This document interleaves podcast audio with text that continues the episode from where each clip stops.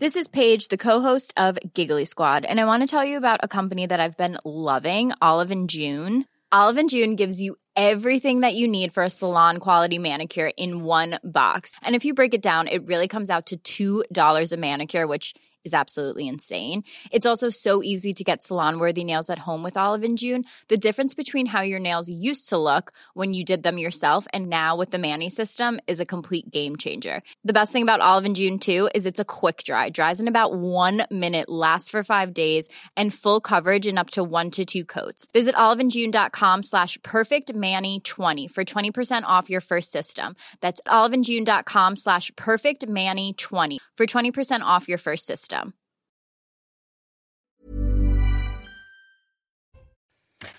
Rien ne va plus. Ah, qu'est-ce qui vous arrive mon Je fais grève. Non Si C'est la première fois de votre vie Mais non, monsieur. je sais même pas faire. Je veux remercier, je commence par les femmes. Gabrielle Cluzel, quel plaisir de vous retrouver. Moi qui vous remercie, Christine. je veux remercier Arthur de Vatrigan. Merci. Mais vous êtes nouveau ici, vous, vous faites un avez vu de la lumière. Vous avez vu de la lumière, vous êtes rentré ou bien Exactement. Ou bien c'est Mathieu qui vous a invité? Il m'avait un peu poussé quand. Moi, je suis favorable aux migrants, c'est bien la preuve. Avant de déraper, on va faire la minute info. Sommeil à l'abidi, à tout de suite. Chantier Lyon-Turin, la préfecture va interdire une manifestation d'opposants et d'élus. Une interdiction justifiée par la préfecture à cause des risques de débordement ce week-end. Il y a des craintes quant à la sécurité des forces de l'ordre et des pompiers, a déclaré le préfet lors d'un point presse, précisant que 2000 gendarmes et policiers allaient être déployés dans cette vallée frontalière de l'Italie. Le Sénat acte la création d'une commission d'enquête suite à l'assassinat de Samuel Paty. Les sénateurs ont répondu à la demande d'une partie de la famille de l'enseignant qui souhaite faire toute la lumière sur les failles qui ont mené à son assassinat en 2020. Et puis deux missiles nord-coréens sont tombés dans la zone économique exclusive du Japon. Le Premier ministre japonais Fumio Kishida a précisé que ces tirs n'avaient pas causé de dommages tout en les condamnant fermement. La Corée du Nord procède régulièrement à des tirs de missiles dans la région. Toutefois, cela faisait plusieurs mois que des missiles nord-coréens n'étaient pas tombés dans la ZEE japonaise. Au sommaire ce soir, alors que les plaies sont encore vives, huit jours après le drame d'Annecy, l'assaillant a été transféré à un hôpital psychiatrique. La France reste en colère. Six Français sur dix plaident en faveur d'une restriction du droit d'asile en France, selon un sondage CNews. Si la majorité populaire croit à la remise en question du droit d'asile nécessaire, pourquoi les élites refusent-elles de la prendre au sérieux? Une fois encore, les préférences populaires françaises seront-elles piétinées? L'édito de Mathieu Bocoté. Le 49-3 sur les retraites est critiqué jusqu'au niveau européen. Selon la Commission de Venise, groupe consultatif du Conseil de l'Europe, il est nécessaire de préserver l'équilibre des pouvoirs entre Parlement et exécutif. En quoi le 49-3, euh, qui permet l'adoption de lois sans vote à l'Assemblée, pose-t-il problème au regard de la séparation des pouvoirs? Cette déclaration peut-elle se retourner contre Emmanuel Macron, contre la réforme des retraites? L'analyse d'Arthur de Vatrigan. Petit nouveau ce soir. Selon Mario Maréchal, Papendiaï passe plus de temps à envoyer des commandos d'inspecteurs aux méthodes de voyous dans les écoles catholiques hors contrat plutôt que de lutter contre le communautarisme islamique dans les établissements scolaires. Il faut dire que depuis quelques semaines, plusieurs inspecteurs de l'éducation nationale débarquent dans les écoles catholiques hors contrat. Pourquoi? Certains parents d'élèves crient à la volonté de destruction des derniers bastions de l'instruction. Et pourtant, des profils comme Henri, oui, le héros d'Annecy, sont par exemple de purs produits d'une école catholique hors contrat. Décryptage Gabriel Cluzel. Au moins 79 migrants ont péri, dans le naufrage d'un bateau de pêche surchargé de passagers au large de la Grèce cette nuit. C'est la pire catastrophe du genre depuis 2016. 500 personnes sont encore portées disparues, parmi elles des enfants. Les passagers n'avaient plus d'eau potable, aucun n'était équipé de gilets de sauvetage, le conducteur a fui. Certains migrants ont été enfermés à l'intérieur par des passeurs. Ils venaient de Syrie, du Pakistan, d'Égypte. C'est ça l'humanité? Comme déclare Catherine Colonna, s'agit-il de trafic d'êtres humains? Le regard de Marc Menon. Et puis l'Algérie rétablit un vieux couplet anti-France dans son hymne national. Pourtant, Emmanuel Macron a appelé au renforcement des liens avec l'Algérie. Il attend toujours la visite d'État du président algérien. Voici les mots ajoutés dans l'hymne algérien. Ô France, le temps des palabres est révolu. Nous l'avons clos comme on ferme livre. Ô France, voici venu le jour où il te faut rendre les comptes. Prépare-toi. Voici notre réponse. Le verdict, notre révolution le rendra. Car nous avons décidé que l'Algérie vivra Soyez-en témoins. En quoi est-ce anecdotique L'édito de Mathieu Bocotti? Une heure pour prendre un peu de hauteur avec nos mousquetaires ce soir. C'est parti.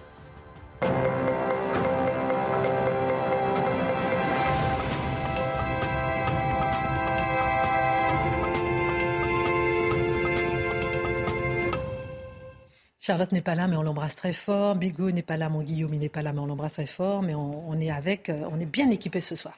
Avec euh, Arthur et, et Gabriel. Est-ce qu'il y a est-ce que vous avez eu un résultat sur le duel qui m'a opposé à mon camarade boycotté hier? Match nul hier. Enfin, quoi il a quand même une. C'est pas exactement la lecture que j'en ai. Les hein. téléspectateurs étaient plutôt du côté de Mathieu Bocoté. Donc, je euh, m'incline, je le félicite. Voilà. je, il faut reconnais votre noblesse dans la défaite. il faut revoir votre sens de la nudité et son utilisation. Voilà ce qu'ont dit les téléspectateurs en. Ça va Arthur? Bah, Très bien. Content de vous voir avec nous ce soir. Merci de m'accueillir. Mais c'est un plaisir. Ça va ma Gabrielle? En pleine forme. Bon, alors c'est parti. C'est un sondage qui frappe huit jours après le drame d'Annecy. 66% des Français considèrent qu'il est nécessaire de resserrer le droit d'asile. Ce sondage frappe Mathieu Bocoté car cette idée a été assimilée par une importante partie de la classe médiatique à de la récupération politique. Faut-il voir dans cet écart une autre manifestation du clivage entre la population et les élites? Est-ce la question de l'immigration? Est-ce que la question de l'immigration et celle qui clive le plus la France d'en haut? Et la France d'en bas. Euh, je crois tout à fait. La question de l'immigration est aujourd'hui la vraie question clivante, à la fois, pas seulement sur le plan idéologique, mais aussi sur le plan sociologique. J'entends par là que ce sont des conceptions de la société très différentes qui se jouent dans les conceptions de l'accueil, dans la manière de penser ce que, ce que peut vouloir dire l'asile. Alors, je précise, hein, vous avez tout à fait raison de le mentionner, on a accusé depuis une semaine tous ceux qui posaient la question du droit d'asile de récupération politique. Et on peut dire qu'à part quelques îlots dans l'espace public, le discours dominant, c'était si vous parlez de droit d'asile en ce moment, vous êtes dans la récupération, vous êtes d'extrême droite, vous êtes coupable, c'est inacceptable, vous êtes euh, finalement, vous instrumentalisez la mort, pas la mort en fait, mais une, agression au service de vos petits objectifs politiques illégitimes. Et là, qu'est-ce qu'on constate? C'est que la population est assez imperméable sur ce coup-là à cette tentative, en fait, de confisquer le débat public, de le neutraliser, de l'interdire. Et pourquoi? Parce que la population a des yeux pour voir. La, majorité populaire a compris globalement que quelque chose ne fonctionnait pas avec ce droit d'asile détourné. La majorité populaire comprend que le mot droit d'asile réfère aujourd'hui à toute autre chose que ce qu'on appelait droit d'asile. Alors, quelques chiffres peut-être pour 2022, simplement garder ça à l'esprit. 966 000 demandes d'asile en Europe, 330 000 entrées irrégulières et 3 millions d'entrées légales. À l'échelle de l'histoire, c'est une subversion, euh, aussi en fait, submersion migratoire immense et les peuples inévitablement veulent contrôler le phénomène. Mais on leur explique que s'ils veulent contrôler le phénomène, ils basculent dans l'inacceptable. Alors quelles sont les deux conceptions à partir desquelles on aborde la question du droit d'asile aujourd'hui? Il y a celle de ce qu'on pourrait appeler, avec un terme technique qui peut choquer certains, l'oligarchie mondialiste. L'oligarchie mondialiste, qu'on retrouve essentiellement, et, ceux qui la servent, hein, il y en a quand même plusieurs, dans nos grandes villes, nous explique que le temps des nations est révolu. Le temps des peuples est révolu. Désormais, le temps serait venu euh, de rassembler l'humanité sous une texture nouvelle, la texture juridique des droits de l'homme, et cette idée qu'il faut accélérer finalement la, la mise à plat des frontières. Donc, l'immigration massive, qu'elle prenne le visage de l'immigration irrégulière, est une bonne chose parce que ça accélère la liquidation du monde d'hier, le monde des peuples, le monde des nations, le monde des patries. Et dès lors, le droit d'asile est présenté comme le droit le plus important de tous les droits parce que c'est celui qui fait tomber, qui fait tomber les frontières, peu importe l'interprétation, le contenu qu'on donne au droit d'asile. J'ajoute une chose, ça correspond à la sociologie des métropoles occidentales aujourd'hui, puisque le clivage métropole et France périphérique selon les pays, on lui donne un peu d'autres noms, est très très fort sur cette question. Vous avez dans les grandes villes une bourgeoisie bien installée, mondialisée, qui considère que les métropoles doivent s'extraire des nations et se reprojeter dans un univers mondialisé. Demande en fait par l'immigration massive, souvent des clandestins, souvent des irréguliers, souvent des illégaux, demande le personnel de service nécessaire pour être capable finalement d'avoir leurs esclaves. Il faut quand même dire les choses telles qu'elles sont. Ils réclament leurs nouveaux esclaves payés à petit régime, payés à petit salaire pour pouvoir entretenir leur vie d'auxiliaires de la bourgeoisie mondialisée. Et qu'est-ce qu'on voit dans toutes ces grandes villes? Le peuple historique, le peuple historique est de plus en plus chassé. N'a plus les moyens d'habiter ses propres métropoles. À la rigueur, on conserve un ou deux quartiers qui sont sur le mode un peu folklorique. Hein. C'est le décor folklorique qui rappelle la France d'hier, mais fondamentalement, les peuples historiques sont chassés des métropoles. De l'autre côté, ah, évidemment, il faut, toujours euh, forcer la population. On considère que la population n'en fait jamais assez pour accueillir la diversité. Donc, il y a des discours, des répétitions pour convaincre le commun des mortels qu'il n'est pas assez ouvert. Et vous avez de l'autre côté une autre conception qui n'est pas mondialisée, où on ne voit pas que des sociétés ou des marchés, on voit des peuples on voit des peuples, et ça, c'est le commun des mortels, pense encore en termes de peuple et de nation plutôt qu'en termes de société et de marché. Qu'est-ce que ça veut dire penser en termes de peuple? C'est-à-dire qu'on ne vous demande pas simplement de vous installer ici et d'être un individu fonctionnel. Si vous nous rejoignez, vous devez devenir comme nous. Et vous pouvez devenir comme nous. C'est pas une question, on l'a dit cent fois, mais on va le redire, de race. C'est une question de culture, de mœurs, de langue, d'identité. C'est une question d'appartenance. Or, qu'est-ce qu'on constate? Cette vision fondée sur l'appartenance est aujourd'hui disqualifiée. Je dirais qu'une vision fondée sur l'appartenance, du point de vue du discours médiatique, c'est la marque distinctive de l'extrême droite. Si vous pensez en termes d'appartenance, vous serez la cible de deux types de persécutions dans l'espace public. Persécution médiatique, politique et juridique. De quelle manière? Eh bien, persécution, parce qu'on vous, je on vous disqualifiera, on vous humiliera, on vous présentera comme un être fermé, un être incapable d'accueillir la diversité. Vous êtes finalement les résidus de l'humanité d'hier. Vous n'êtes pas assez évolué pour comprendre la chance immense que vous avez d'accueillir autant de migrants. Et aussi, je le précise, persécution au quotidien. Le lien entre délinquance et immigration est établi. Quoi qu'en pense Clémentine Autain, il est établi. Ça ne veut pas dire, encore une fois, on va le redire cent fois, que tous les immigrants sont des délinquants. Évidemment pas. Mais il y a une corrélation évidente et documentée, qu'on expliquera comme on veut, mais elle est là. Et combien sont-ils à avoir intériorisé dans leur vie quotidienne le fait de l'insécurité? À ne plus considérer que sortir de chez soi, c'est se projeter dans un univers sécurisé. Normal, les femmes en sont les premières conscientes le commun des mortels aujourd'hui, parce que dans son esprit, droit d'asile, détourné, immigration massive, tout ça fait un tout. Mais lorsqu'on se retrouve dans des endroits, des populations, des territoires où le peuple historique, la culture d'accueil est minoritaire, on sait désormais qu'on, tout le moins, on connaîtra l'insécurité culturelle et probablement l'insécurité physique. Sachant cela, le commun des mortels se dit, mais on ne peut plus applaudir ce phénomène. Qu'est-ce qui se passe, cela dit? Eh bien, ces deux persécutions se croisent de quelle manière avec le discours médiatique dominant qui dit vous avez tort de penser en termes d'appartenance. Vous avez tort de penser en termes de culture. Et là, je vais donner quelques exemples justement de cette tentative de disqualifier le sentiment populaire. Clémentine Autain, Clémentine Autain qui a répété tout récemment, Charlotte nous en parlait hier, qu'il n'y a pas de lien entre l'insécurité et l'immigration. C'est un dogme. On aurait voulu présenter les faits. Madame Autain, en ces matières, relève de, bascule dans le monde de la post-vérité. Elle est indifférente aux faits. Elle est fidèle au dogme et le dogme est plus important que tout. C'est M. Dupont-Moretti qui a dit il y a quelque temps déjà, mais je crois qu'il maintiendrait la formule, la France n'est pas un coupe-gorge. Heureusement qu'il a oublié. Il ne l'a pas dit la journée d'Annecy. Un farfelu que je ne nommerai pas, mais que j'ai entendu sur une antenne, qui nous disait par ailleurs que l'agresseur, l'agresseur à Annecy n'était pas un immigré. Ça, c'est exceptionnel nous le dire comme ça, en pleine face, sans gêne. Donc, c'est la négation radicale des faits. Je précise que c'est une figure publique connue. Euh, ministre de l'Intérieur, rappelons-nous, qui a utilisé, au moment des... Euh, il y a un an, au Stade de France l'expression les supporters britanniques. Aux yeux de tous, il était possible de dire le contraire de la réalité. Et si vous dites non, mais j'ai vu, c'était pas des supporters britanniques, eh bien, vous savez le mauvais sort qui peut vous attendre. Éric Zemmour, vous l'avez vu, a utilisé le concept de francocide pour parler. Moi, c'est un concept que j'ai jamais acheté. Je trouve que c'est un concept qui ne tient pas. Mais je note, cela dit, qu'une figure de l'ONU a senti le besoin de rabrouer Éric Zemmour. Mais de quoi se mêle l'ONU en la matière? De quoi se mêlent les petits fonctionnaires onusiens qui, qui prétendent sermonner et encadrer le débat public français? Et quand tout simplement on n'accuse pas la France de racisme dès lors qu'on nomme la question de l'immigration autrement que sur le mode de la, célébration de la richesse. Alors tout cela rend fou.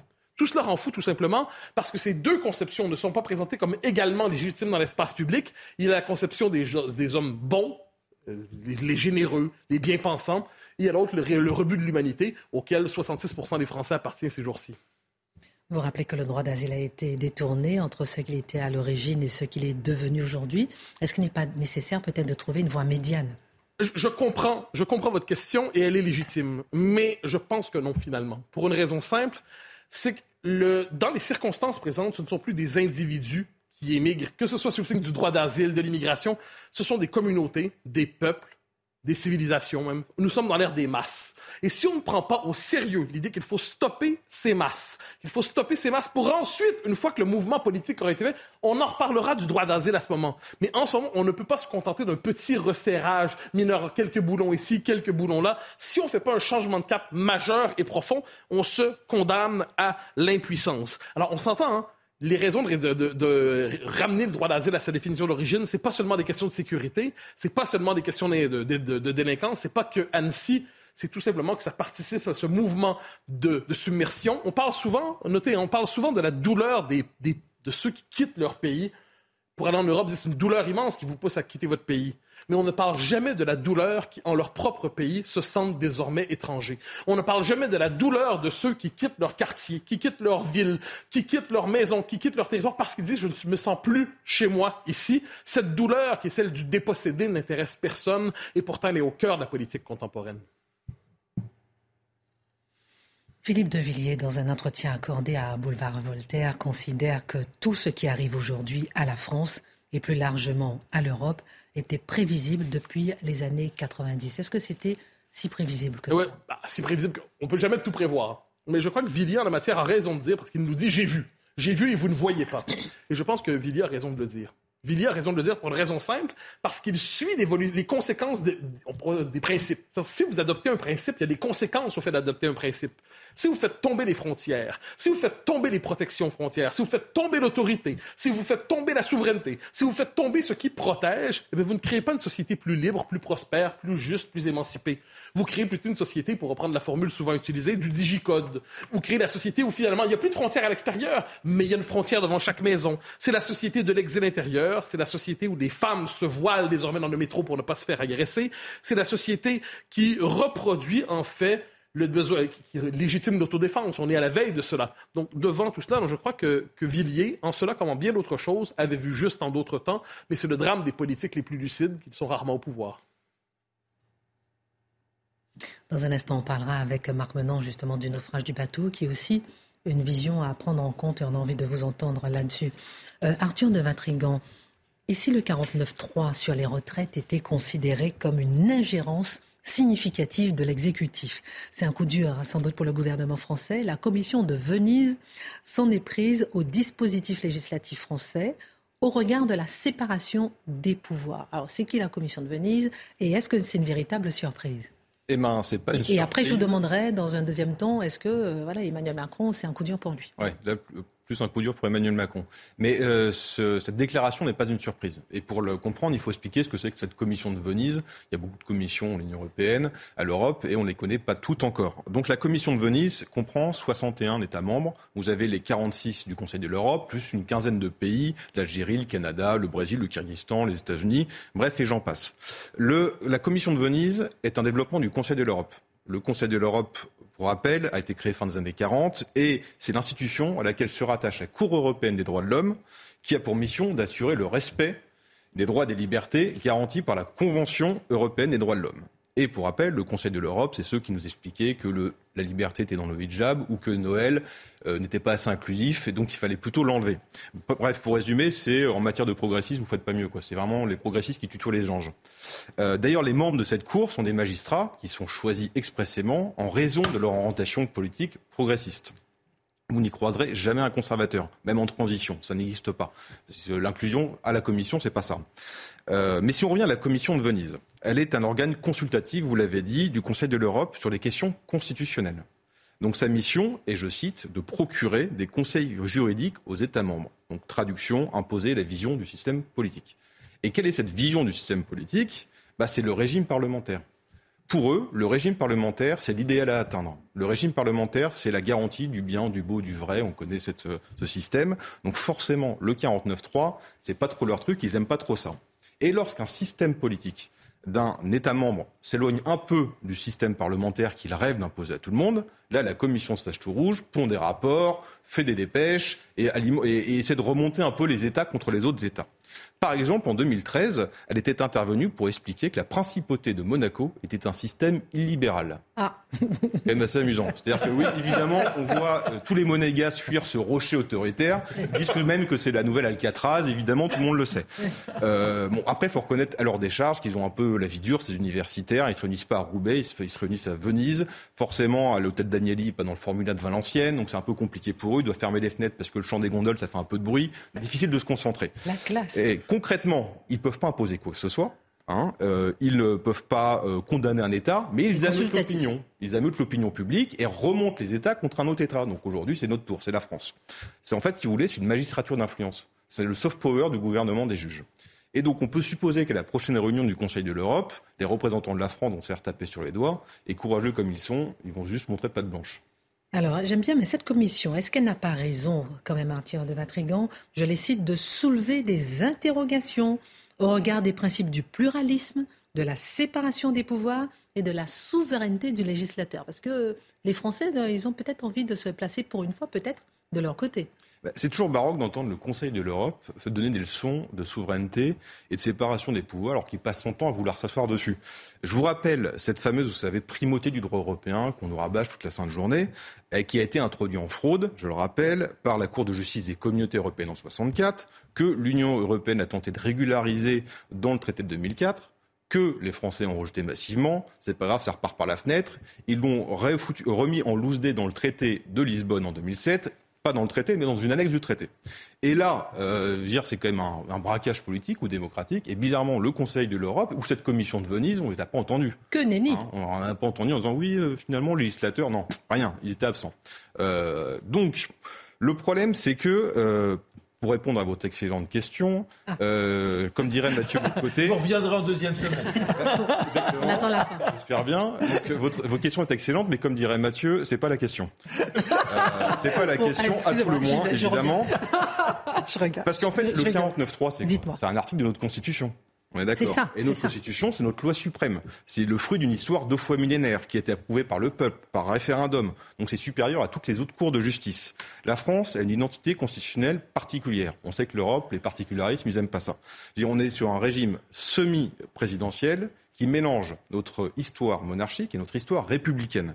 Bref, on résiste à la mode parlementaire que beaucoup de pays euh, adoptent et que la Commission de Venise aimerait faire adopter. Donc forcément, ça leur déplaît, ils n'aiment pas trop ça. Donc, mais pour une fois, on va citer un, intellectuel allemand. Hein. Généralement, les Allemands, ils, ne nous servent pas trop dans l'Europe, mais là, pour une fois qu'il dit quelque chose de bien, on va le citer, euh, où il est un peu ancien. C'est Karl Friedrich von Savigny, il était plus prussien qu'allemand d'ailleurs, et qui écrivait Je considère le droit de chaque peuple comme un membre de son corps et non comme un vêtement arbitrairement coupé et dont on peut tout aussi arbitrairement se défaire pour l'échanger contre un autre. En gros, l'institution, c'est pas un jeu de Lego qu'on démonte et qu'on remonte. Mais si on revient à l'article 49, alinéa 3, contrairement à ce qu'on a souvent entendu, ce n'est pas gaulien comme article. C'est un article, c'est un mécanisme qui a été pensé par les démocrates chrétiens au moment de la quatrième République, donc au moment du régime parlementaire par excellence, justement pour remédier au problème du système. Donc c'est une arme constitutionnelle, on est d'accord. Et comme toutes les armes, elles peuvent être utilisées à bon escient ou à mauvais escient. Alors on peut dire que Emmanuel Macron a détourné l'outil, euh, qu'il l'a transformé en sulfatus politique, pas de problème. Sauf que les opposants ont une arme aussi, la motion de censure. Mais comme le voisin sent trop mauvais, ils votent pas avec le voisin. Bon, il faudra peut-être qu'ils se remettent en question. Alors on peut critiquer la lâcheté des uns, la petitesse des autres, pas de problème. Sauf que, comme disait ma grand-mère, le linge sale, on se lave en famille. Hein. Ça se lave pas avec les autres. Surtout quand l'autre est une, institution qui est illégitime et qui n'a qu'une ambition, c'est de saquer notre Constitution.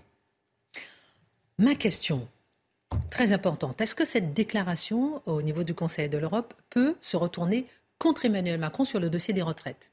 Bah, C'est ça qui est amusant c'est que notre président, qui ne parle que de souveraineté européenne, à tel point qu'on a l'impression qu'il a retapissé tous les murs de l'Elysée du drapeau européen, bah, semble être l'incarnation justement de cette modernité rationalisée, de ce progressisme, qui est toujours en contradiction, en opposition avec notre héritage historique. C'est-à-dire qu'en d'autres temps, je pense qu'il aurait eu toute cette place à cette commission. Idéologiquement, politiquement, Emmanuel Macron, c'est l'héritier du comte de Saint-Simon, c'est-à-dire le fondateur du saint-simonisme. D'ailleurs, Saint-Simon, qui en 1814 parlait déjà d'un parlement d'experts européens. Donc rappelez-vous ce que disait Emmanuel Macron en 2019, le monde se divise en deux, vous avez les sachants, les subissants. Ben, c'est un peu ce que pense l'Union européenne, le Conseil de l'Europe. C'est-à-dire que vous avez ceux qui pensent, ceux qui ont la vérité, et puis les autres. Alors on va marquer une pause pour continuer justement sur cette question et pour savoir effectivement est-ce que ça peut vraiment peser sur la réforme des retraites en France. On marque une pause et à tout de suite on revient. Retour sur le plateau de Face à l'info avec Gabriel Cluzel. Dans un instant, on va parler de Papendia qui envoie euh, des inspecteurs d'éducation nationale dans les écoles catholiques hors contrat. Chut Personne n'en parle Nous, oui. On va essayer d'analyser tout ça. Et pourquoi? Euh, Et avec vous, euh, mon Marc, on va parler du naufrage de ce bateau surchargé au large de la Grèce avec entre 79 et 500 morts et 500 disparus. On va essayer de comprendre où est l'humanité euh, dans tout ça avec vous. Et puis avec vous, mon cher Mathieu, l'hymne algérien, je sais que vous avez appris l'hymne par cœur. Vous allez nous réciter ça dans un instant, surtout le fameux couplet rajouté. Avec plaisir. Arthur de Vatrican, euh, patron de la Correcte, euh, ravi d'être avec nous ce soir. On est en train de parler avec vous de ce Conseil de l'Europe, ou plutôt de ce Comité de Venise, groupe consultatif au Conseil de l'Europe, qui demande un peu, qui, dit, qui critique un peu le 49-3 au regard de la séparation des pouvoirs. Et ma question, ma dernière question était la suivante. Est-ce que Emmanuel Macron sera empêché, embêté, critiqué euh, par rapport à la réforme des retraites, sur la réforme des retraites par rapport à cette, cette décision? Cette déclaration. Sur la réforme des retraites, je ne pense pas, mais en tout cas, là, il se retrouve coincé. Parce qu'Emmanuel Macron, a priori, s'il n'avait pas été président, il aurait très bien siégé dans une commission euh, de l'Europe, du Conseil de l'Europe ou l'Union européenne, parce que justement, il a cette définition en tant qu'héritier euh, saint-simonien de, la, du, despotisme éclairé, si vous voulez. De, vous avez les sachants, puis il y a ceux qui subissent, il y a ceux qui savent, ceux qui ne savent pas. Euh, c'est-à-dire qu'il ne croit pas, comme les commissaires européens, au bon sens, à la prudence aristotélicienne. voilà. Sauf que le problème, c'est qu'entre les deux, il y a une divergence sur le système. Donc là, c'est un peu le caillou dans la chaussure. C'est-à-dire que les uns veulent imposer un régime parlementaire, et Macron, Emmanuel Macron, on n'a jamais connu un régime depuis les 30 ans aussi vertical. Sauf que le problème du régime vertical, c'est que si vous n'avez pas l'opinion, ça ne fonctionne pas. Donc le problème n'est pas le 49-3, le problème c'est la légitimité. Et le problème, c'est qu'Emmanuel Macron a utilisé le 49-3 sans légitimité, sans l'opinion derrière lui, donc ça, ça, passe pour un passage en force. Il aurait dû relire euh, euh, Joseph de Metz, qu'il faut toujours relire, qui écrivait que les souverains ne commandent efficacement que dans le cercle des choses approuvées par l'opinion, et ce cercle, ce n'est pas eux qui le créent. Or, Emmanuel Macron crée son cercle, résultat, il a tracé un autre cercle, il s'est coupé du peuple, et là, il se retrouve coincé avec un pouvoir dont il a toujours sans cesse revendiqué la légitimité, l'Europe, et le seul et vrai pouvoir en France, qui est le peuple français. Question surprise pour vous tous autour de la table. Pour voir, oui, j'aime bien votre petit regard, Mathieu. Je commence par vous. Allez. Dissolution ou remaniement? Au regard de ce qu'il dit, au regard du contexte actuel euh, je pense que la solution à court terme pour Emmanuel Macron, c'est remaniement. S'il veut, veut, aller dans une de ces deux options, parce que la dissolution euh, desservirait très probablement le parti présidentiel. Donc il se retrouverait avec une minorité présidentielle encore plus minoritaire. Ce serait, euh, non, ce, serait un coup d'audace qui se retournerait contre lui. Oui, un, un remaniement à minima.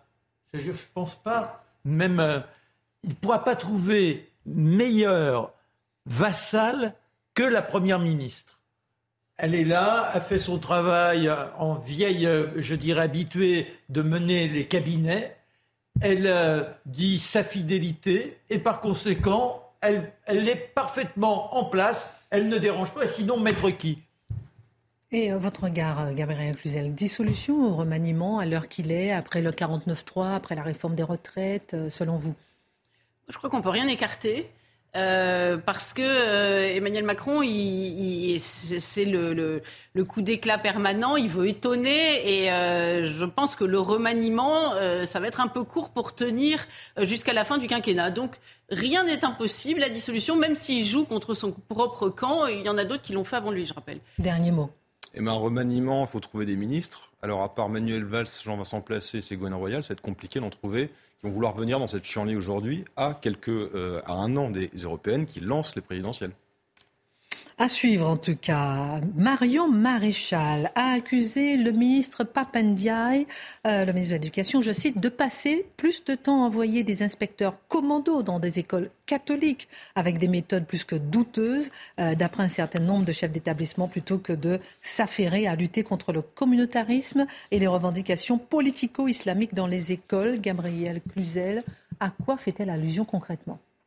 Alors il faut se remonter à quelques jours pour les premiers faits, euh, quelques jours où précisément on parlait beaucoup des, tant des abayas que du harcèlement à l'école. Donc il y avait de vrais soucis à l'école. Et à ce moment-là, il y a eu un communiqué commun de la Fondation pour l'école et de euh, la Fédération des parents d'élèves d'écoles indépendantes qui ont fait état de ce qu'ils appellent des pratiques scandaleuses. Vous voyez, le, mot est fort. Même le, président de la Fondation pour l'école a parlé de méthode de voyous. Euh, et c'est véritablement, elle a utilisé le mot, des, des, des opérations commando, puisque c'était des opérations surprises. Quelquefois, les inspecteurs entraient à la dérobée. Euh, ils étaient en surnombre. Euh, on parle de 10 pour euh, une école de 90 élèves, par exemple, avec des fouilles de casiers, tant des élèves que des professeurs et puis surtout ce qui a beaucoup choqué et choqué les parents qui n'avaient pas donné leur autorisation, c'est que des, enfants ont subi des manières d'interrogatoire seuls euh, sans qu'un professeur puisse ou le directeur puisse y assister, puisqu'une directrice témoigne, elle, avoir été menacée de voir fermer son école si elle ne voulait pas que les enfants soient euh, interrogés. Alors à l'improviste, hein, comme ça. Voilà, à l'improviste. Alors, des inspections à l'improviste, il peut y en avoir, mais euh, de ce style-là, aussi intrusive, c'est quand même extrêmement étonnant dans ses proportions. Et puis, encore une fois, les questions qui ont été posées ont dépassé largement le cadre familial. Alors, pour pas trahir, je vais vous de, lire les un florilège de questions qui sont données par ce communiqué. Avez-vous des problèmes familiaux? Parlez-vous de sexualité à la maison? En parlez-vous beaucoup? Supportez-vous l'uniforme? Euh, Cela ne vous dérange-t-il pas de ne jamais changer d'aspect? Pourquoi ne lisez-vous pas de manga? Avez-vous accès à Internet à la maison? En avez-vous assez, tout ça c'est des citations, hein, d'être cloîtré toute la journée sans votre téléphone Alors la question du téléphone et des réseaux sociaux, ça ne manque pas de sel, sachant que euh, sur l'affaire, le drame l'INSEE, euh, Papendia y a pointé du doigt euh, les réseaux sociaux. Euh, donc c'est vrai que ça a beaucoup surpris ces directeurs qui par ailleurs évidemment ne sont pas opposés euh, aux inspections. C'est bien normal que ces écoles, qui ne sont pas des écoles sauvages, rappelons-le, qui sont du monde déclaré, sont simplement indépendantes, eh bien soient inspectées. D'habitude ça Donc, se passait et, et pardonnez-moi, qui sont très surprenant. indépendantes, quand on dit, pardonnez-moi, hors contrat, qu'on puisse bien comprendre, c'est hors contrat avec l'éducation nationale, mais qui respectent effectivement euh, Ah bah, les, principes de base. Évidemment, euh, et c'est- pour cela qu'elles sont es- inspectées. Dieu merci, on ne fait pas n'importe quoi euh, avec les enfants. Simplement, elles gardent euh, un certain nombre de libertés dans le, le- le choix de l'enseignement des professeurs, euh, qui et, et- et qui, qui a un coût fort aussi sur le plan financier, disons-le, hein, parce que le contrat c'est aussi ça euh, pour euh, pour les parents. Donc c'est vrai que ça a été vécu comme quelque chose de très compliqué. Et puis encore ces jours-ci, dernièrement, il y a eu un communiqué. Alors là, Marion Maréchal n'en a pas parlé, mais c'est un fait euh, sur la, façon de passer le bac. Et là, les, les écoles hors contrat l'ont aussi vécu comme une brimade. Vous savez que les écoles hors contrat sont les derniers euh, à passer le bac aujourd'hui, parce qu'avec la méthode Blanquer, c'est essentiellement du contrôle continu. Donc eux passent 15 matières entre la première et la terminale. Ça représente 4000 élèves. Hein. C'est Anne Coffinier qui, raconte ça, qui est la présidente de Créer son école. Et, euh, et ils ont été accueillis d'une façon, mais rocambolesque. On ne sait pas, enfin en tout cas certains, on ne sait pas, comme souvent en France, si ça relève de l'idéologie ou de l'amateurisme, mais rien n'était préparé pour eux. Alors vous imaginez, vous avez 17 ans, vous arrivez, euh, on vous explique euh, soit que le prof est pas là, euh, vous découvrez que le sujet euh, n'est pas celui que, que, que le sujet enfin, le, est, dans, est hors programme, c'est c'est pas celui que vous deviez euh, étudier, voire on vous dit, explique, on vous reproche euh, d'appartenir à une école hors contrat. Et alors Anne Coffinier est très en colère parce que l'année dernière, on lui avait dit qu'il y avait déjà eu des, affaires incroyables, euh, le, le, le- les portes du centre d'examen étaient fermées, des candidats avaient été obligés de passer par un trou dans le grillage d'un hôtel Ibis à côté du centre d'examen pour y arriver. Vous voyez, Euh, euh, par exemple, donc on leur avait expliqué que cette année, ça ne se reproduirait plus au cabinet du ministre. Eh bien, point du tout. Donc c'est vrai que euh, c'est vécu comme euh, une discrimination insupportable, et c'est ainsi que la qualifie euh, Anne Coffinier. Alors, que faut-il voir, Gabriel Cluzel, dans l'offensive contre les écoles hors contrat? Un effet loi séparatisme Une conséquence de l'arrivée Papandiaï à l'éducation nationale? Alors, un effet loi par- séparatisme, on suit quand même de nous, hein, parce que euh, sont-ce les écoles hors contrat catholiques qui fournissent euh, les bataillons d'islamistes? Parce que je vous rappelle quand même qu'au départ, cette loi séparatisme, c'était pour cela. Euh, bien sûr que non, mais en fait, on se rend compte que ce séparatisme, il va être commode pour étouffer toute velléité, au nom de la lutte contre l'islamisme, qui ne voudrait pas lutter contre la montée de l'islamisme dans notre pays, euh, est commode à agiter pour étouffer toute initiative de faire autrement euh, à l'école. Au nom du bien. Pardon Au nom du bien, pardon. Voilà, exactement. Donc en fait, euh, toutes les écoles indépendantes risquent d'être étouffées euh, à ce titre-là. Donc c'est évidemment inquiétant. Et Anne Coffinier oppose à cela que euh, jusqu'à présent, vous pouvez fouiller les biographies de tous les terroristes. Aucun n'est sorti de l'enseignement hors contrat, y compris islamique. Il y a eu des problèmes avec des écoles, notamment à Véroès, à Lille, réputées avoir dispensé des enseignements salafistes, mais c'était des écoles sous contrat. Donc euh, on ne voit pas très bien d'où ça vient. Mais néanmoins, ils ont raison de s'inquiéter, parce qu'un article du Parisien euh, en septembre 2020 racontait que de peur d'être accusé de stigmatiser une religion, Emmanuel Macron voulait élargir le séparatisme à d'autres domaines. Vous voyez, on, on, voulait mettre le mot pluriel, parler des séparatismes, c'est beaucoup mieux. Et on citait carrément les dérives de ces établissements scolaires catholiques qui nient le pacte républicain. On ne sait pas très bien ce que veut dire cette phrase, mais voilà, tout le monde était content, ça évité de stigmatiser euh, les, écoles islamistes. Donc vous voyez le chemin qu'on a fait. L'idée de la loi séparatisme, c'était d'éviter la montée de l'islamisme. In fine, on va fermer les... Enfin, ou en tout cas, certains voudraient euh, fermer les écoles euh, catholiques hors contrat. Alors il va trouver, Emmanuel Macron, des relais, hein, des relais législatifs. Fabien Roussel a dit que pour lui, il fallait interdire, par exemple, les écoles hors contrat. Puis des relais dans la presse, parce que vous imaginez bien que, vous savez, Mediapart, par exemple, quand on lui explique que qu'il y a des écoles catholiques où on parle du petit Jésus et de l'enseignement euh, de l'Église, mais alors là, il faut sortir le, défibrillateur. Alors, c'est quand même très surprenant parce que sur le fronton des églises, on a envie de leur dire, mais euh, regardez ce qu'il y a écrit. Il y a écrit Saint Artempion, quand vous allez euh, dîner au palais de Ming, vous vous étonnez pas quand vous servent des nerfs et du canard laqué. Bah là, c'est pareil. Dans les écoles catholiques, c'est catholique, pas de quoi en faire un plat. Et vous savez que même c'est vrai aussi pour les écoles sous contrat qui ont gardé une identité catholique, parce qu'une une, une, enquête a été diligentée à peu près dans le même temps hein, euh, contre Stanislas, le collège Stanislas par le ministre, euh, et, celui qui a lancé la Lali, c'est le média euh, Mediapart.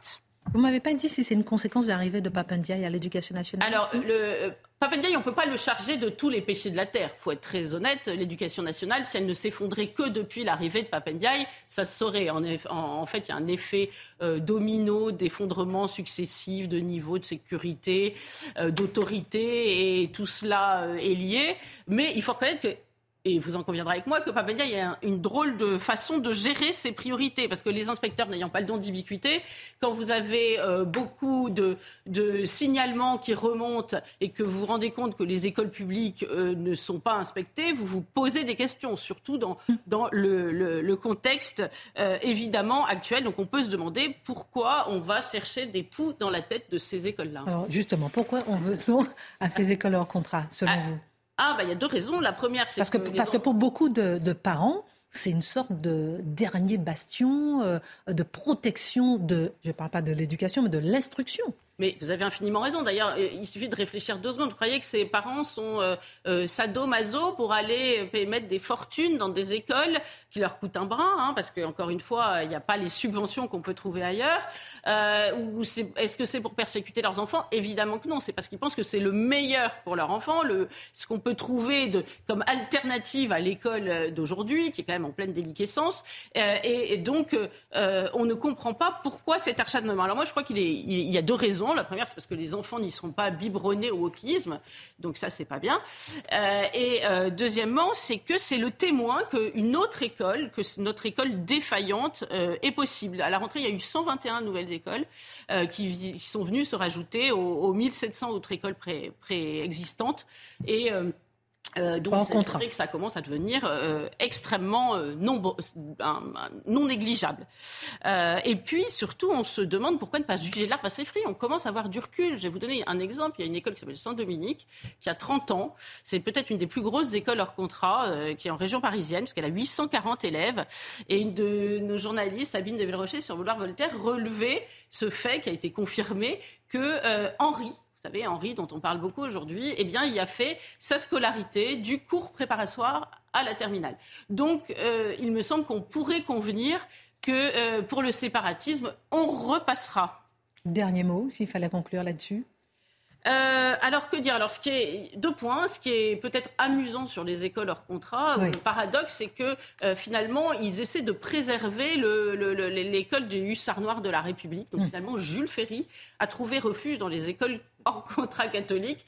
Voilà. Et puis peut-être une petite anecdote. Euh, vous savez Marion Maréchal, pourquoi s'est-elle intéressée à ce sujet On peut hmm. le dire parce que elle a passé quelques années de sa vie, pas beaucoup, je crois, deux ou trois ans, dans ce type d'école chez des dominicaines euh, en région parisienne. Vous savez pourquoi? Pas pour des raisons confessionnelles, mais parce que ses parents n'étaient pas mus par des raisons professionnelles. Elle l'a même expliqué une fois un entretien avec Natacha Polony. Mais parce qu'elle était harcelée, vous savez, on parle beaucoup de, de harcèlement, harcelée dans son école publique, tant par les professeurs que par les élèves. Et donc, elle a trouvé refuge là-bas. Donc, si aujourd'hui Marion Maréchal est conservatrice, a trouvé la foi, etc., les profs de gauche n'ont qu'à s'en prendre à eux-mêmes. Il ne fallait pas la persécuter quand elle était à l'école publique.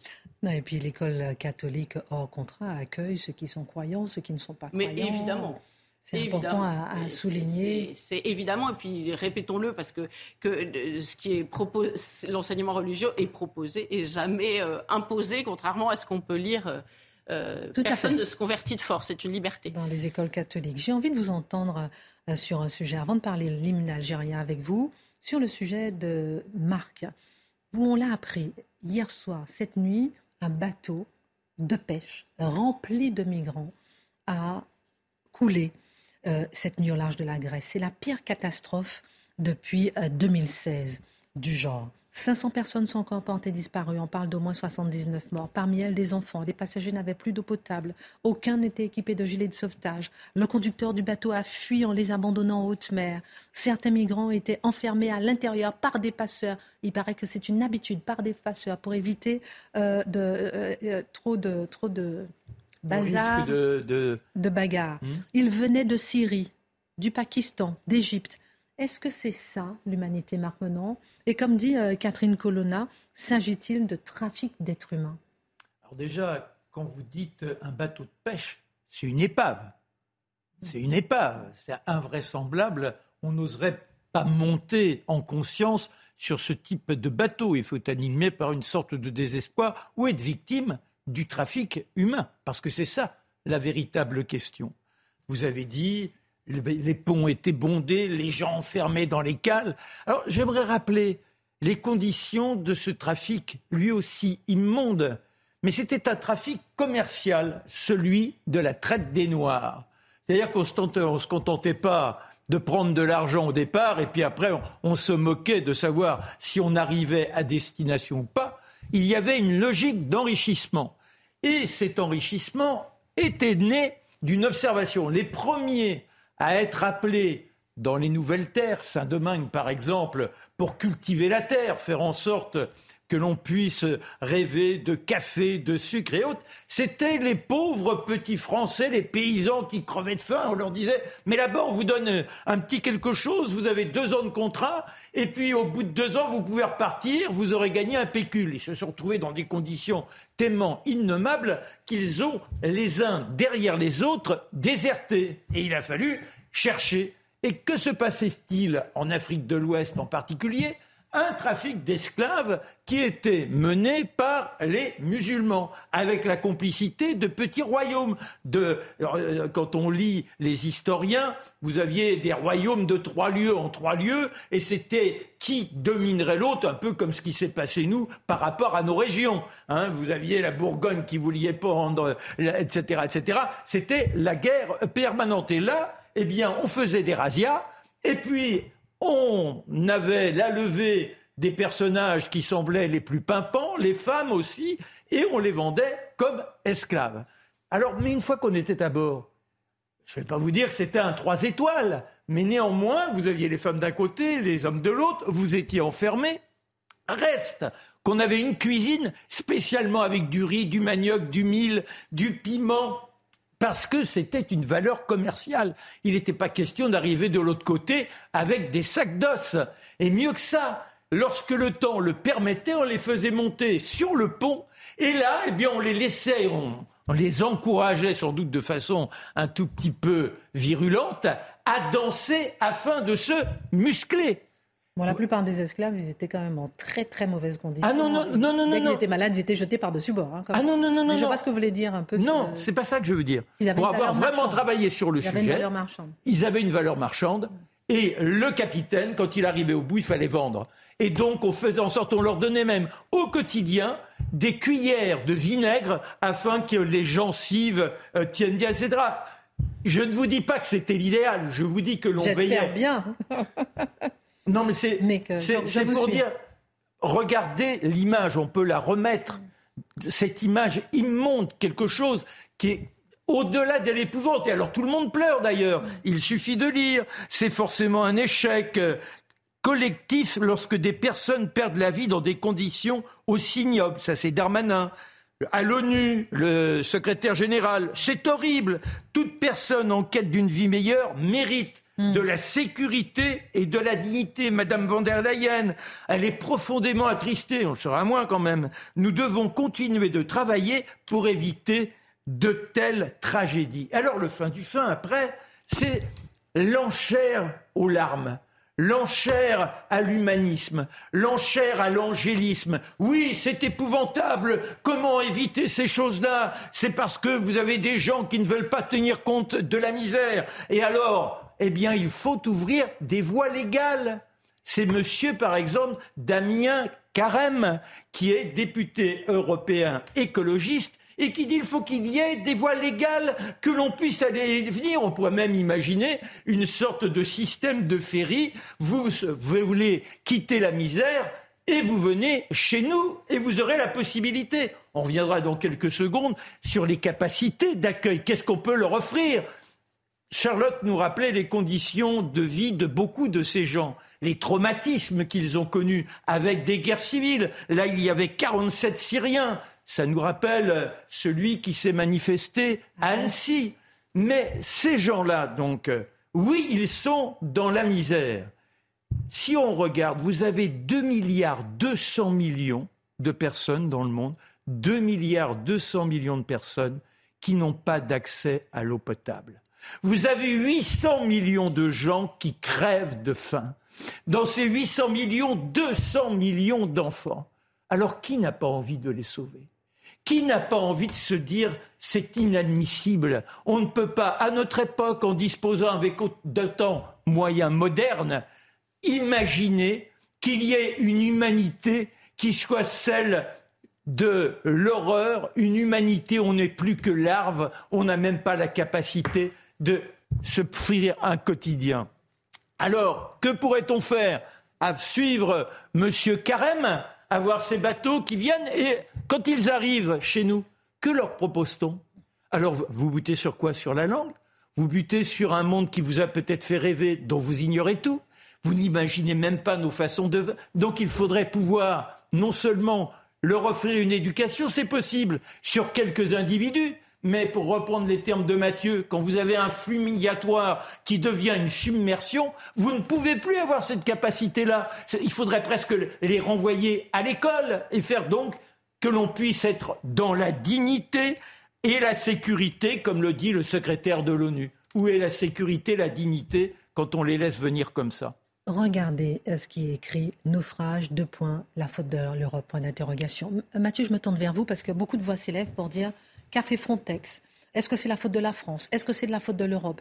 Euh, Parfois, on a envie de se poser la question, même la personne qui a pris la photo, qu'est-ce qu'elle a fait pour les sauver? Est-ce que c'est la faute de la France? Est-ce que c'est de la faute de l'Europe? C'est de la faute à qui, bah, ce naufrage? S'il faut nommer une faute identifiée, c'est la faute des passeurs. C'est la faute des passeurs, fondamentalement. Neuf passeurs ont été arrêtés. Non, mais il faut arrêter de... En fait, porter la culpabilité quand on n'est pas responsable, une forme d'orgueil moral étrange. On est devant non seulement les passeurs particuliers, un système de passeurs qui sont dans les faits un système d'esclavagistes, un système qui pratique fait du trafic humain. Comme disait Et- Marc. Oui, absolument. Et quand on dit, quand on dit, euh, mais si- eh ben, puisqu'on a un phénomène comme ça, il faudrait donc régulariser la venue des migrants pour éviter de telles catastrophes. C'est du chantage. Ça, c'est de la récupération politique. Ça consiste à dire si vous n'acceptez pas l'ouverture des frontières et la fin de l'immigration illégale, donc l'acceptation de tous ceux qui viennent, vous êtes complice d'un tel crime. Non, les seuls coupables d'un tel crime, ce sont les mafias, ce sont les passeurs. Il faut mener une guerre impitoyable contre ces gens qui traitent justement des espoirs humains de la manière la plus atroce qui soit. Arthur de Vatrigan, la faute à qui? Évidemment aux passeurs, mais il y a la faute aussi à l'Europe quand on entend le discours de l'immigration va résoudre le problème de démographie, par exemple quand on vote le pacte de migration qui, pas, qui ne va pas comme ça a été présenté, régler le problème de frontières, mais accompagner comme Marc l'a dit, euh, comme ce député que vous citez, c'est accompagner les réfugiés, donc faire un pont entre l'Afrique et l'Europe. Et la France aussi est en cause lorsqu'elle se couche devant SOS Méditerranée et qu'elle finance des associations qui, les enquêtes italiennes l'ont montré, sont liées avec les passeurs. Gabriel. La faute, c'est d'être dans l'irénisme, parce que euh, en réalité, quand on écoute Marc, euh, on comprend que c'est un, passage sans fin, c'est la ruée vers l'Europe. Vous savez, ce, livre de Stephen Smith où il explique que nous n'en sommes du reste qu'au début. Or, il est vrai qu'un continent ne peut pas se déverser dans un autre. Donc c'est une autre solution qu'il faut trouver euh, et, il faut arrêter avec ces, drames terribles. Dernier mot, Marc Menon. Bon, bah déjà, il y, a, des responsabilités par rapport à nous en tant que consommateurs. Parce que quand on achète des roses toute l'année et que vous avez des régions entières qui sont mobilisés et utilisés pour la culture de rose et que les populations à ce moment-là sont obligées de partir, elles se retrouvent dans des bidonvilles, elles cherchent à fuir. Questionnons-nous, questionnons-nous lorsque l'on achète un produit, quel qu'il soit, quelle est l'incidence sur le monde, et puis après les politiques agir sur les gouvernements. Il y a de la corruption, mais on pourrait peut-être avoir de la corruption positive, si je puis dire. Merci beaucoup euh, pour votre regard, et on suivra évidemment euh, ce dossier euh, du naufrage. C'est une information qui nous vient du point. L'Algérie vient de rétablir un couplet oublié de son hymne national que plusieurs assimilent clairement à un couplet anti-français, Mathieu Bocoté. Comment comprendre ce geste? Faut-il y voir une déclaration d'hostilité explicite contre la France? D'abord, il faut, voir les faits, mais je pense vous poser la, la question très justement, c'est-à-dire est-ce que c'est une déclaration d'hostilité? Et pourquoi maintenant? Ah oui, bien sûr, on, arrive sur le contexte. Alors, retour. Dans l'hymne algérien, qui a pour Casaman, nous jurons, j'espère ne pas mal prononcer, il y a euh, plusieurs couplets, évidemment. Vous savez, les hymnes nationaux, il y a ce qu'on récite normalement, puis il y a quelquefois la version plus longue. Pour la Marseillaise, pour le Canada, je préfère la liste. Bon. Alors, qu'est-ce qu'on voit ici? Il y avait le troisième couplet qui était assez peu depuis 1978. Hein, avec la mort de Boumedienne, changement de régime, ce couplet qui était dans l'hymne algérien était de moins en moins prononcé. Je vous le cite. Vous l'avez dit au début de l'émission. Ô France, le temps des palabres est révolu. Nous l'avons clos comme on ferme un livre. Ô France, voici venu le jour où il te faut rendre des comptes. Prépare-toi. Voici notre réponse. Le verdict, notre révolution le rendra, car nous avons décidé que l'Algérie vivra Soyez-en témoins. Alors, c'est clairement hostile. On comprend que c'est lié au contexte de la décolonisation, de la guerre d'Algérie. Quand Boumedienne meurt en 78, on se dit, bon, qu'est-ce qu'on fait avec ça? Est-ce qu'on change l'hymne national? Est-ce qu'on biffe le couplet? Solution est trouvée. Quelle solution? On va réserver la version complète de l'hymne national pour deux types d'événements. Dans les congrès du FLN et lorsqu'il y a l'investiture du président de la République. Donc, très, très peu d'événements, donc, l'hymne national avec ce couplet, c'est réservé, en fait, au folklore FLN. C'est réservé aux gardiens de la mémoire intégrale et pourrait-on même dire intégriste de la mémoire FLN qui est constitutive de l'État algérien moderne. Donc, c'est là, ben, ça se trouve là. Mais là, on est dans un contexte très particulier aujourd'hui. Tension entre la France et l'Algérie, volonté chez les Algériens de marquer le retour, le retour de cette conscience conflictuelle. Donc, qu'est-ce qu'on fait? On ramène désormais le couplet. On peut le prononcer en toutes circonstances. En fait, l'hymne national, lorsqu'il sera prononcé, il y aura ce couplet anti-français notamment devant les dignitaires étrangers, notamment devant les chefs d'État étrangers, les visites officielles. Donc imaginez la scène, Emmanuel Macron entouré de ses ministres, le prochain président de la République entouré de ses ministres, faites la liste, il est là, eh bien, on lui chante l'hymne national et dans l'hymne national, il y a le segment anti-français. Et le président de la République à ce moment-là, soit Emmanuel Macron ou le prochain, est obligé de serrer les dents parce qu'on lui chante au visage, à la gueule, à la manière d'une gifle à la France, l'hymne, un hymne qui devient clairement anti-français. Donc, on intègre dans le rituel diplomatique une gifle récurrente à la France. C'est assez particulier. J'imagine que vous allez en parler parce que vous parliez de tension entre la France et l'Algérie, mais la France a montré beaucoup, beaucoup, beaucoup, beaucoup de signes en faveur de l'Algérie. Bon, ma question, est-ce qu'il s'agit vraiment d'une déclaration d'hostilité explicite à l'égard Eh bien, le mot important est là, explicite. On savait les tensions. On sait en fait que dans la mémoire FLN, dans l'identité publique algérienne, je ne dis pas dans la mémoire de chaque Algérien, dans l'identité publique algérienne, il y a une forme de revanchisme éternel par rapport à la France. L'identité politique algérienne moderne est fondée sur le rejet de la France. Et c'est vécu sur le drame. C'est une décolonisation qui a échoué à l'Algérie. Autant la conquête de l'indépendance était fort légitime pour tous les peuples de la Terre. Hein. Donc la conquête de l'indépendance, c'est merveilleux, mais ils ont raté leur indépendance à bien des égards avec un modèle de développement post-indépendance qui était au service d'une caste très particulière et le peuple dans son ensemble n'en a pas vraiment profité. Donc, à qui la faute dans de telles circonstances? Il faut, il faut dire évidemment la faute à la France, la faute à la France. Ensuite, il y a la mémoire revanchiste qu'on peut utiliser quand il y a des tensions dans le pays, quand le pays se fragmente, quand les Algériens ont des griefs à l'endroit de leur propre pouvoir, de leur pays, eh bien, on réactive la mémoire anti-française avec beaucoup d'énergie et les effets politiques sont, immédiats, sont immédiats parce que c'est la corde sensible en fait d'une partie de la population. Alors la question qu'on pourrait se poser inversement, c'est à quel moment la France décidera-t-elle de renverser euh, son regard sur l'Algérie Parce que pour l'instant, le discours officiel public en France, c'est l'Algérie, grand partenaire, l'Algérie, notre ami, l'Algérie, ça va bien. et puis les, signes se sont multipliés. Enfin, ben, l'Algérie, 14 ministres qui sont allés sur place, c'est ben quasiment du jamais vu. On voit que le président Macron tend vraiment la main. Ben, je dirais, en euh, fait, les deux mains. Les élites politiques françaises pratiquent la génuflexion de manière exagérément catholique par rapport à l'Algérie. C'est-à-dire, elles ne cessent de pratiquer la repentance, quelquefois chez Emmanuel Macron avec le double discours. Hein. D'un côté, il dénonce la rente mémorielle du régime FLN. De l'autre côté, il nous dit eh ben, ça on, se rappelle la formule sur la colonisation, crime contre l'humanité. Je pense qu'en ces matières, il y a une forme de paralysie française par rapport à l'Algérie, une paralysie mémorielle, une paralysie identitaire, une paralysie politique. L'Algérie se permet, le régime algérien, non pas le peuple algérien, mais le régime algérien se permet toutes les bravades, toutes les humiliations à l'endroit de la France, avec cette idée que la France toujours va encaisser, la France toujours va accepter. Néanmoins, il y a des petits signes de redressement. Édouard Philippe, on l'a dit, a envoyé le signal comme quoi il faut dénoncer les accords de 68. Euh, c'est le cas aussi de Marine Le Pen, c'était le cas d'Éric Zemmour, c'est le cas de plusieurs qui disent désormais c'est une relation qu'il faut remettre à plat, qu'il faut redéfinir pour éviter, pour en finir en fait ce traitement privilégié accordé à un pays qui en échange crache trop souvent au visage de la France. Alors moi, à l'échelle de l'histoire, vous savez, j'aime la réciprocité. Il était heureux que la France, que l'Algérie s'affranchisse de la France, c'était l'Algérie algérienne, il serait heureux que la France aujourd'hui s'affranchisse de l'Algérie, qu'elle fasse son indépendance de l'Algérie, qu'elle tire les conséquences de l'indépendance de l'Algérie et qu'elle refuse d'accorder ce statut particulier qui se conjugue aujourd'hui avec une déclaration d'hostilité explicite à l'endroit de la France qu'on invite désormais à sourire lorsqu'on lui crachera au visage lorsqu'elle sera de passage à Alger. Merci Mathieu Bocoté. Merci Arthur de Vatrigan. C'était un plaisir de vous recevoir. Gabriel, merci beaucoup pour votre présence. Mon cher Marc, excellent week-end à vous. C'est quoi votre programme ce week-end? Petit footing, euh, voilà. Mmh, euh, un peu de sport. C'est même pas drôle. de l'écriture. Un peu d'alcool, un peu de viande Non, pas du tout. La Minute Info avec Mathieu Devez. Excellente suite de programme sur CNews. Après, c'est Pascal Pro, l'heure des Pro 2.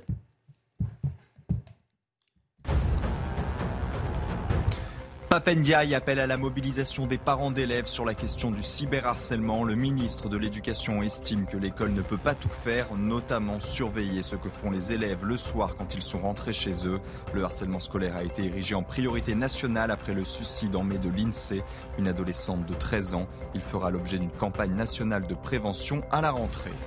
La croissance devrait ralentir l'année prochaine. Selon l'INSEE, l'économie française devrait en effet progresser de 0,6% contre 2,5% l'année dernière. Ce ralentissement s'explique notamment par des prix toujours aussi élevés. L'inflation devrait cependant ralentir à 5% contre 5,2% en 2022. Enfin, la situation est grave mais en cours de stabilisation à la centrale nucléaire de Zaporizhia. C'est ce qu'a annoncé sur place le directeur de l'Agence internationale pour l'énergie atomique. Sa visite était notamment destinée à déterminer si cette installation avait été mise en danger par la destruction du barrage de Kakovka.